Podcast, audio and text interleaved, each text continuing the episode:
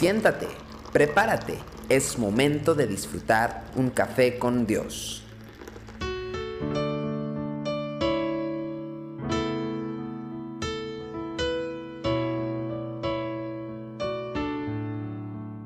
Bienvenidos una vez más a Café con Dios.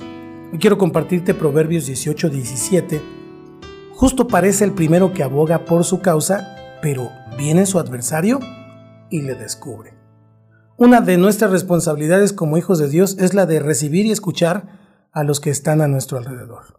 No pocas veces otros vendrán buscando ayuda para resolver problemas en sus relaciones con terceros. Y como hijos de Dios debemos ser sabios y movernos con cuidado en estas situaciones, si es que queremos ayudarlos de forma espiritual.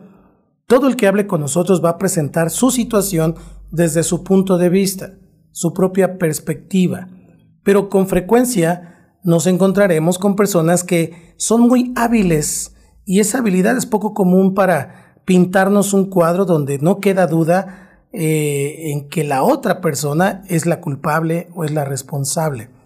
Porque sus palabras son persuasivas, sus argumentos son convincentes y sus actitudes parecen ser las de una persona que ha sido tratada por el Espíritu de Dios. Incluso son capaces de llorar cuando saben que son culpables. Sin darnos cuenta, descubriremos que coincidimos plenamente con la opinión del que nos está hablando. Nuestros comentarios comenzarán a delatar que ya hemos decidido quién es el culpable en esta situación. La persona que no está presente, por supuesto.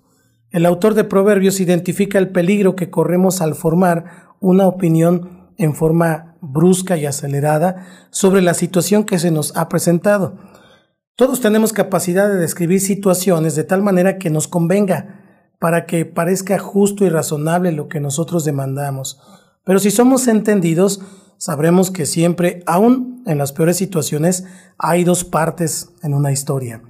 Además de procurar el discernimiento que el Señor nos da, también estamos obligados a examinar la situación desde otros ángulos, incluyendo obviamente el de la persona que no está presente en ese momento. El que ha sido consultado además tiene que entender que en ese momento solamente puede trabajar con la persona que está presente.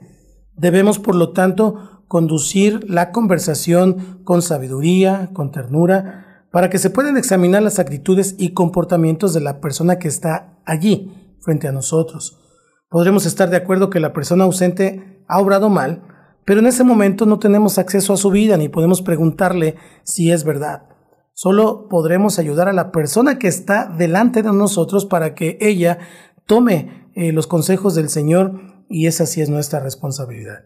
Por otro lado, si nosotros nos formamos una opinión negativa de la acusada o del acusado, será muy difícil acercarnos a él para ayudarlo, porque nuestra mente, nuestro corazón habrá tomado conclusiones y que cuando tengamos un encuentro con esa persona serán muy evidentes. Eh, ninguna persona, creo, debe ser juzgada por lo que otro dice de ella. Cada uno debe ser escuchado y examinado con la mayor imparcialidad posible.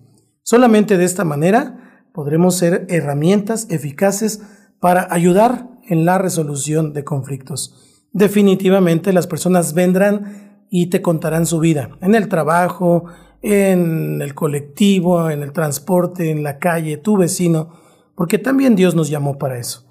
Por eso yo te invito para que tú busques en la escritura cuando Jesús eh, intervenía en conflictos y cómo es que Él lo hacía. Él siempre respondía con sabiduría. Nunca, nunca resolvía algo sin haber escuchado a la otra parte. Que Dios te bendiga. Yo te animo para que leas Lucas 10:40, Lucas 12:13 y Mateo 20:20 y veas toda esa historia y saques tus propias conclusiones. Esto es Café con Dios. Tu amor por mí es más dulce que la miel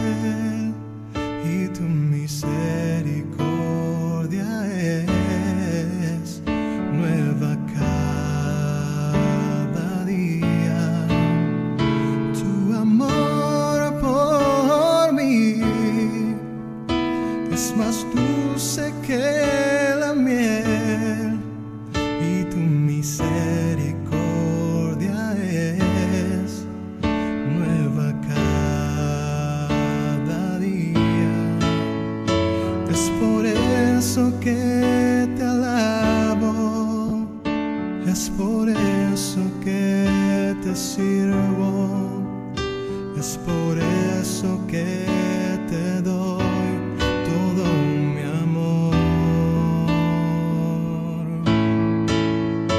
Es por eso que te alabo, es por eso que te sirvo, es por